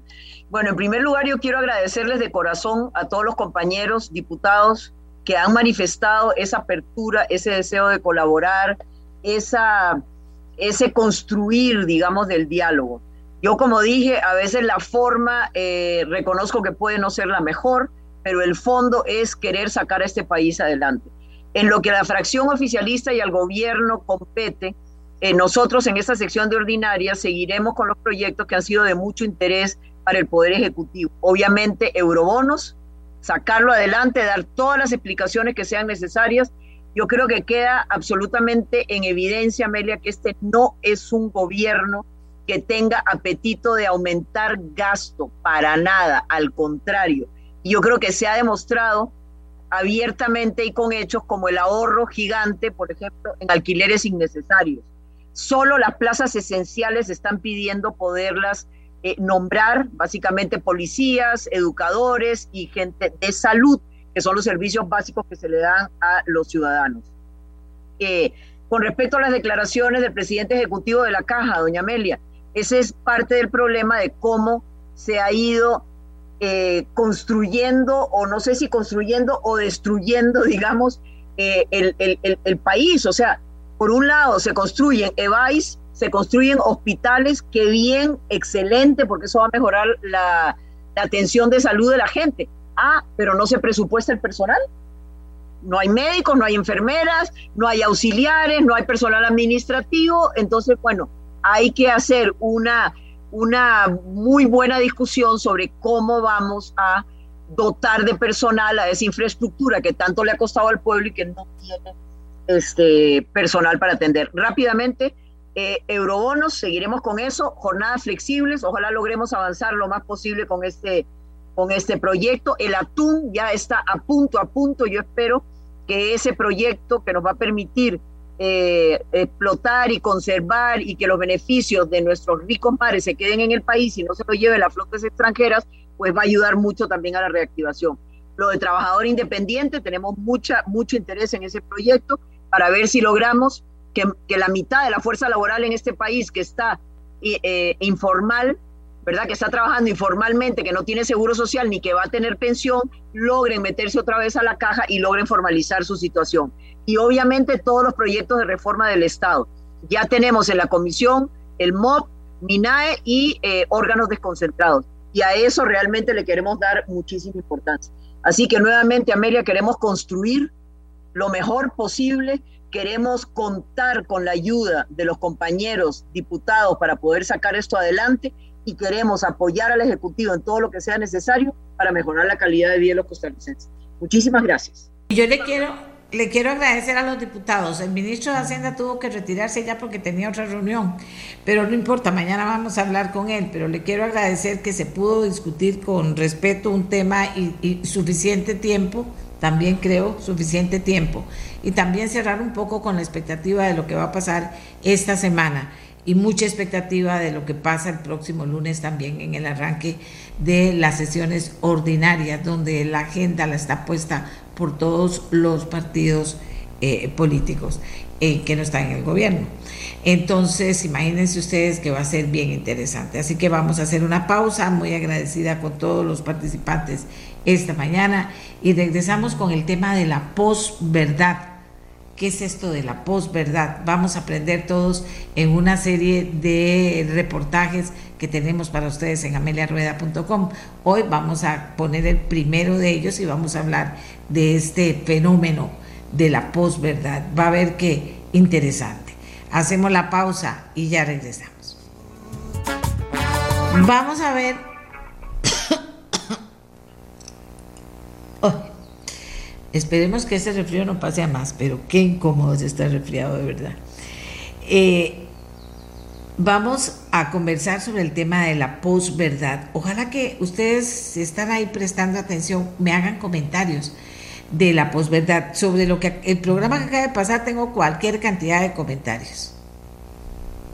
Cualquier cantidad de comentarios. Pero ahora quiero eh, conversar sobre el tema de la posverdad pasar el primer capítulo de una serie que vamos eh, que comienza hoy en ameliarueda.com y luego ver qué piensan ustedes de este primer capítulo. Porque la posverdad es un fenómeno que está incidiendo en la manera en que las personas consumen e interpretan la información que obtienen de diferentes fuentes. Veamos pues este, la primera entrega de una serie de informaciones, de reportajes sobre qué es la posverdad.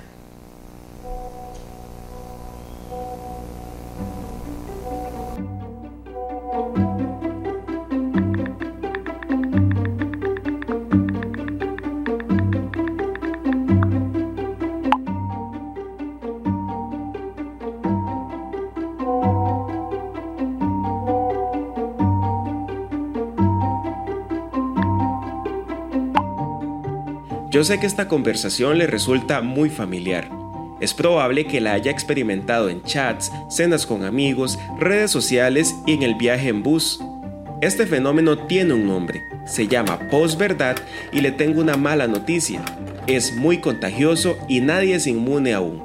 Pero intentemos entender de qué se trata. Le prometo que trataremos de hallar la cura.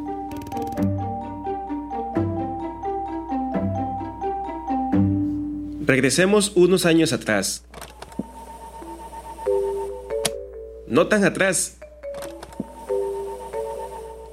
Es 2016. Latinoamérica atraviesa una epidemia del Zika, salen a la luz los Panama Papers, Reino Unido decide abandonar la Unión Europea y este señor se convierte en presidente de los Estados Unidos. Volveremos a él en otro momento.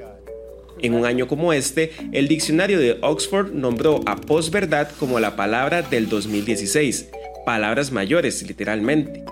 La emoción y la creencia personal. Aquí está el mensaje clave. Empecemos por ahí y básicamente está relacionado con lo que te pasa, con las emociones, con lo que uno lleva adentro. Funciona como, como una especie de bloqueo para que uno no piense en realidad, es esto lo que pasó, puede ser verdad, puede ser mentira, no. Me importa más lo que siento que lo que pasó. Me importa más lo que siento que lo que pasó. Ya tenemos dos ingredientes de esta receta, pero no son los únicos. Podríamos debatir si se trata solo de personas tercas que no saben admitir que están equivocadas, pero no es tan sencillo como eso. Además, la posverdad siempre tiene un objetivo claro. Se puede representar desde los grandes discursos políticos, desde los grandes discursos industriales o desde los, desde los pequeños discursos comunitarios, en, los cuales se generan este, eh, historias eh, que a todas luces se sabe que son ficticias, eh, con el propósito de de alguna manera reconstruir una verdad que le sea conveniente a dichos personajes políticos, a dichos personajes industriales o a dichos personajes este, comunitarios. A estas alturas se preguntará cómo hay gente que cae en esta táctica y cómo los grupos de poder llegan a ellos. La respuesta está en la pantalla que está viendo en este momento. Sí, las redes sociales. Pero no, no apague su teléfono o computadora. Todavía tenemos que aprender más de este fenómeno.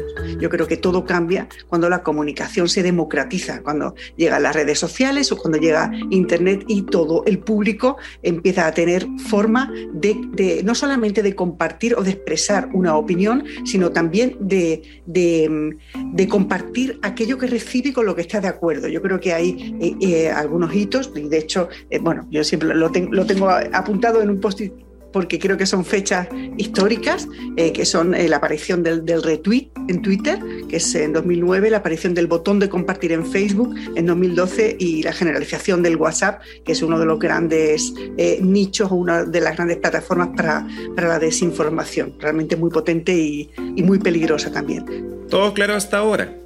Bien, ya conocemos el concepto, su origen y cómo funciona. Solo nos falta un pequeñísimo detalle.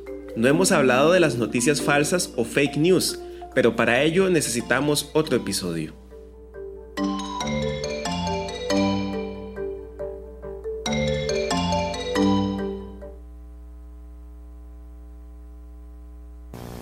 ¿Vieron? ¿Qué les pareció? Entendimos de qué se trata. Esta es la primera entrega de una serie de entregas que vamos a estar haciendo. Como les decía, teníamos, eh, aquí alguna persona me pregunta sobre don Novia Costa, tuvo que retirarse a una reunión.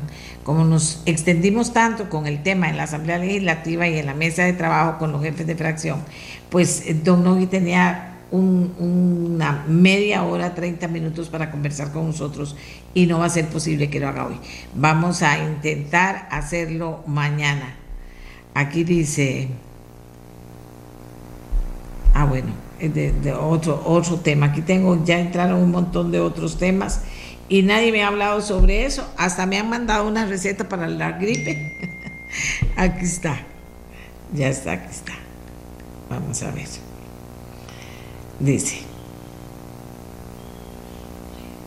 informaciones falsas o parcialmente falsas con las que me identifico o comparto ampliamente y con las que hay una implicación emocional importante y vital. Dice, aquí otra persona que nos escribe, Escobar, dice, vamos a ver, Escobar dice, hola, muy interesante el reportaje, ya quiero que sea mañana. Sí, son varios, son varios, pero, pero de, definitivo, informaciones falsas o parcialmente falsas, dice, con las que me identifico o comparto ampliamente y con las que hay una implicación emocional importante y vital. Eh, ¿Qué piensa usted?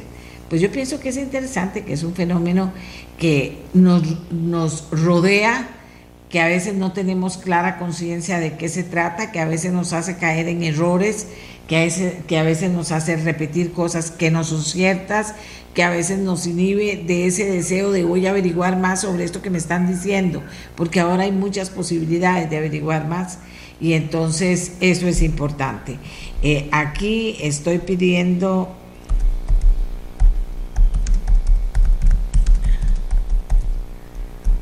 Vamos a ver. Hay personas que dicen que pasó muy rápido y que no lo pudieron ver bien, que si lo podemos repetir, voy a preguntarle a Miguel, no, a Emanuel, que si está listo para que lo podamos eh, volver a pasar. Me parece, ya ve, me parece importante esta petición que me hacen dos personas, pero que me parece a mí que son importantes. Eh, antes decirles que ante la situación inflacionaria que vive el país, los propietarios de vehículos deberán cancelar un 3.30% más como aporte al Consejo de Seguridad Vial en el marchamo del periodo 2023, que ese rubro representa un 5.93% del total.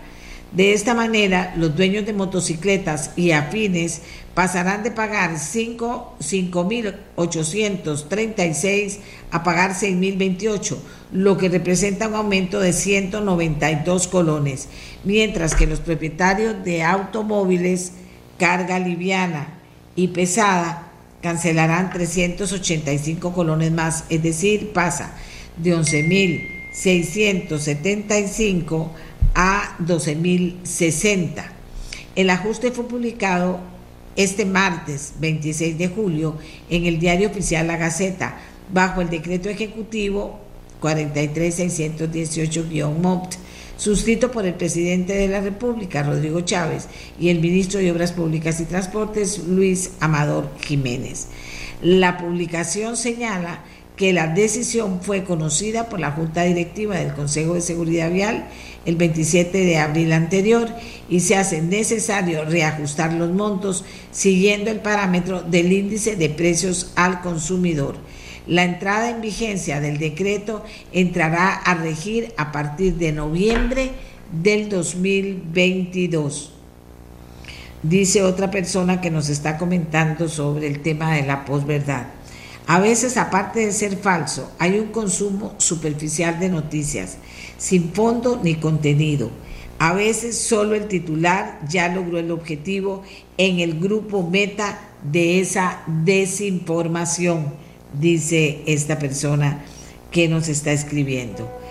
Hay un terreno de cultivo en la posverdad y es la falta de fondo y formación en el que la consume. El antídoto de la posverdad es la investigación, ve que les decía, uno puede ampliar el universo cuando ve una noticia de estas y ver cómo está la situación.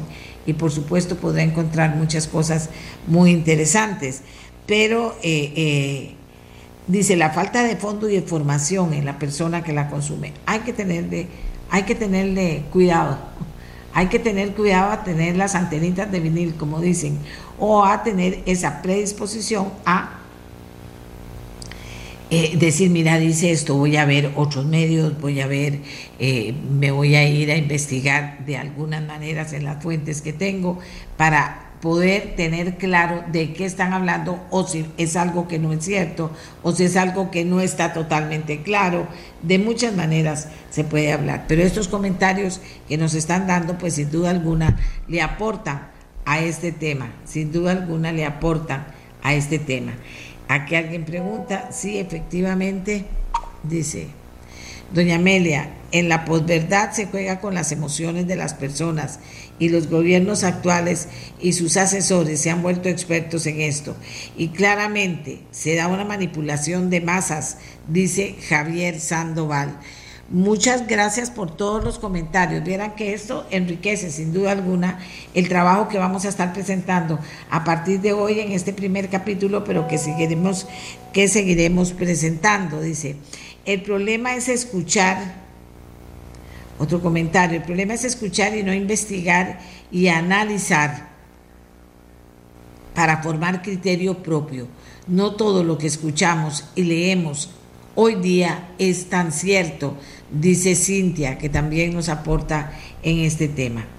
Vamos a seguir viendo, porque de eso se trata, de seguir eh, eh, leyendo las, las impresiones que ustedes nos mandan, sin duda alguna. Eh, vamos a ver, ya les estoy diciendo que vamos a repetirlo, ahorita lo repetimos. Eh, ahorita lo vamos a repetir. Ve otra persona más que está pidiendo que lo repitamos porque le parece interesante, pero que se distrajo. Otra persona, esta tercera dice que se distrajo. Ya ahorita lo vamos a repetir, no se preocupen. Eh, mientras tanto, eh, también les confirmamos la noticia que acabamos de darles, que me preguntaban, bueno, que si eso era cierto o no, que por la inflación el aporte al COSEBI en Marchamo aumentará entre 192 y 385 eh, colones. Eh, vamos a ver. Wow. Hayan. Eh, sí, el tema de los eurobonos también. El tema de los eurobonos es, es un tema que ha causado también mucha mucha atención de todos ustedes en la conversación que tuvimos anteriormente y tenemos también algo que señalaba y no pudimos tocar con los diputados, que habría un intercambio eh, de opiniones entre diputados del PLN y del PUSC eh, con el presidente de la República por el crédito para agua en Guanacaste. Dice, arreglamos todo el problema del agua en Guanacaste de una vez, pero no le vamos a seguir regalando plata a los ricos. Así respondió este lunes Rodrigo Chávez a las críticas de diputados de Liberación Nacional y Unidad Social Cristiana sobre la aparente negativa del gobierno a seguir adelante con un préstamo por 450 millones para construir el último tramo del proyecto de agua para Guanacaste llamado Pacume. El choque entre parlamentarios y ejecutivos surgió en la gira del presidente cuando congresistas de los partidos le exigieron rapidez para ejecutar este crédito del Banco Centroamericano de Integración Económica. La Asamblea Legislativa había aprobado el préstamo en abril, pero aún está pendiente de ejecución por parte de la nueva administración. Y también me dicen que tenemos listo un video, porque les decía yo que una de las noticias Aquí hay otra opinión sobre la posverdad. Dice, supongo que se llama posverdad porque la verdad ya no es el criterio que exigimos para recibir o aceptar información. O sea, la verdad de lo que se nos comunica ya no importa. ¿Será así? Dice una persona. Lo único que se le exige, pide o se pretende de dicha información es que entretenga. ¿Será eso? Mañana me enteraré, dice esta persona que escribe, muy interesante. Un poquito llamar llamar la atención sin duda sobre el tema. Les decía que eh, vamos a ir con un video que tenemos ahí sobre el Papa Francisco, muy conmovedor, eh, el Papa Francisco en Canadá pidiendo perdón, ¿verdad? Pero antes sobre la posverdad dice, a veces se atenúa ese fenómeno si uno abre la posibilidad de pensar que uno no tenga la razón siempre y menos la verdad porque a veces esas informaciones rápidamente reafirman a la persona en sus posturas o creencias. Aquí otra persona dice, Doña Amelia, los eurobonos son necesarios para pagar la deuda en enero 22-23. Hay que pagar más de mil millones de dólares que no tenemos. Eso no es endeudarse, eso es sustituir, dice William Chávez, eso es sustituir deuda. Gracias, don William. Eh, y ahora sí, si lo tenemos listo, vamos a pasar el video del Papa Francisco en Canadá disculpándose frente a los pueblos indígenas. Adelante.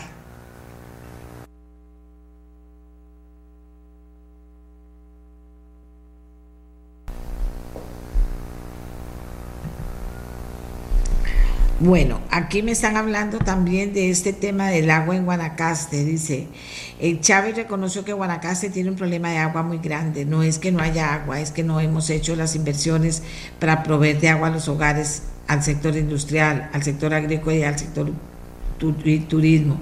No obstante, resulta que ahora quienes quieren gastar 450 millones en un proyecto que es la última parte del proyecto Vacume. Es que en esto hay mucha historia.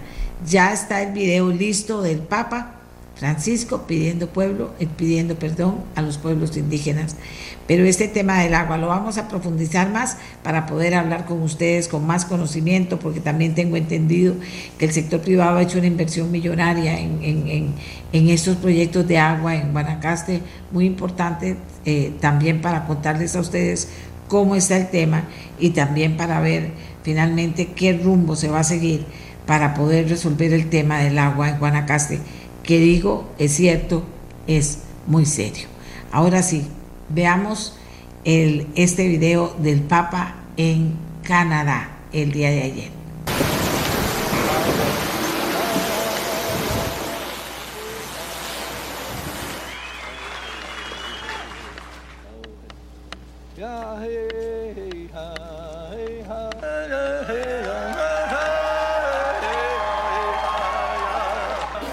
Muchas gracias. Muy buenas noches. Y claridad. Qué honor. Pido perdón humildemente por el mal que tantos cristianos cometieron contra los pueblos indígenas.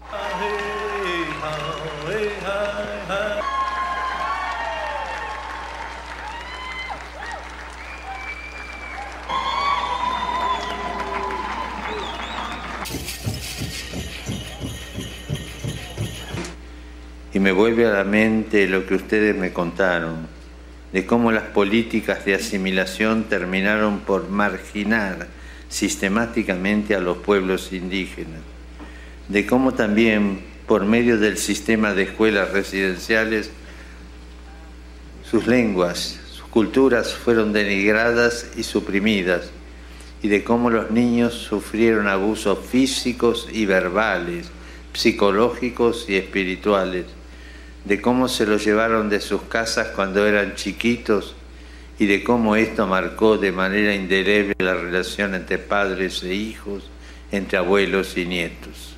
The Father, the Son, the Holy Spirit.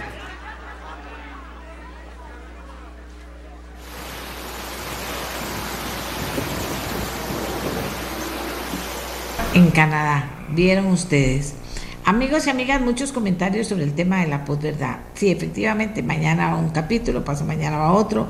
Son varios capítulos con el que tratamos de conversar con ustedes esta mañana de algo diferente y a través de la multimedia que nos permite, que nos permite hacerlo, ¿verdad? Sin duda alguna. Entonces, eh, les decíamos que qué es la posverdad y que la posverdad es un fenómeno que está incidiendo en la manera en la que las personas consumen e interpretan la información que obtienen de diferentes fuentes.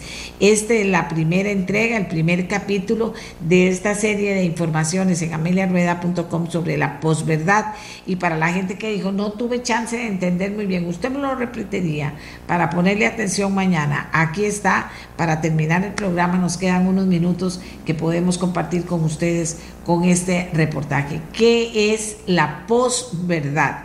Aprendamos todos juntos para ser mejores entendedores de lo que nos dicen y poder ser más críticos con la información que recibimos. ¿De acuerdo? Veamos.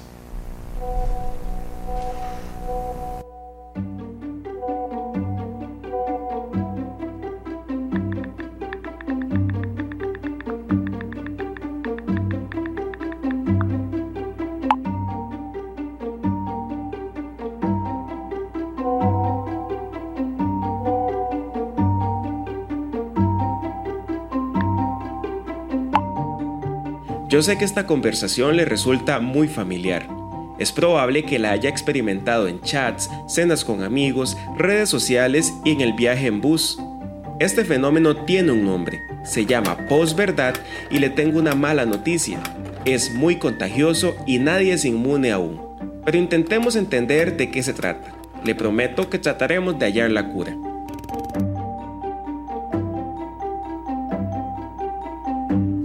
Regresemos unos años atrás.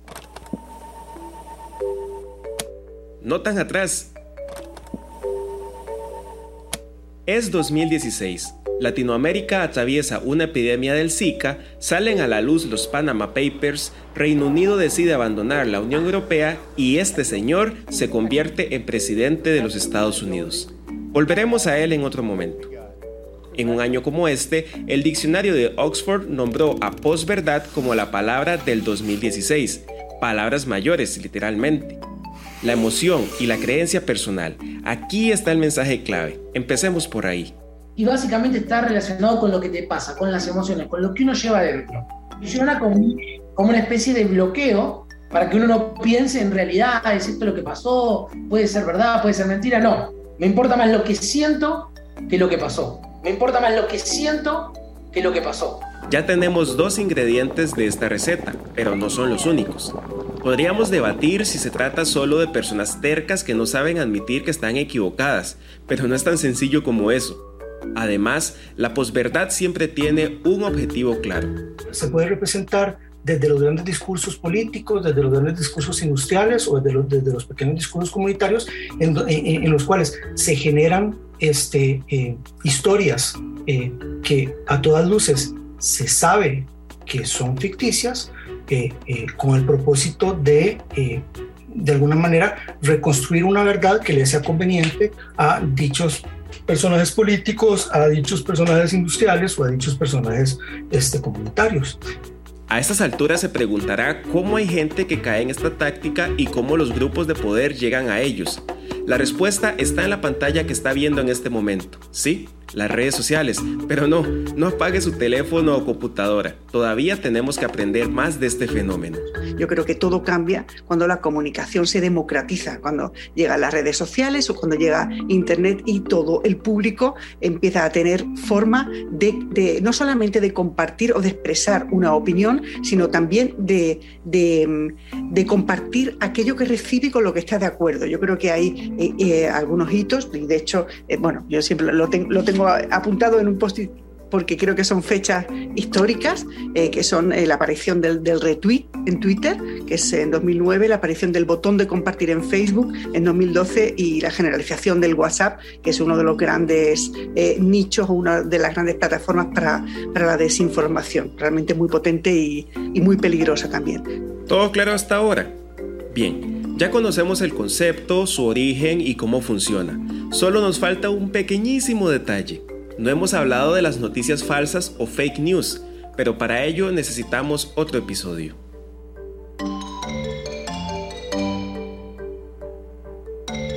Haremos con el segundo episodio de esta, de esta historia compartida, que es la posverdad. Y quiero terminar con esta con este aporte de una persona. Dice, esta visita del Papa a Canadá pone de manifiesto que los gestos y las formas importan e importan mucho. Admitir un error, reconocerlo, dolerse y redimirse. Todo se ayuda al duelo y a la capacidad de perdonar. Aunque hayan pasado más de 100 años, pero murieron más de 6.000 niños. Nos vamos, Costa Rica. Gracias por habernos acompañado. Hasta mañana. Este programa fue una producción de Radio Monumental.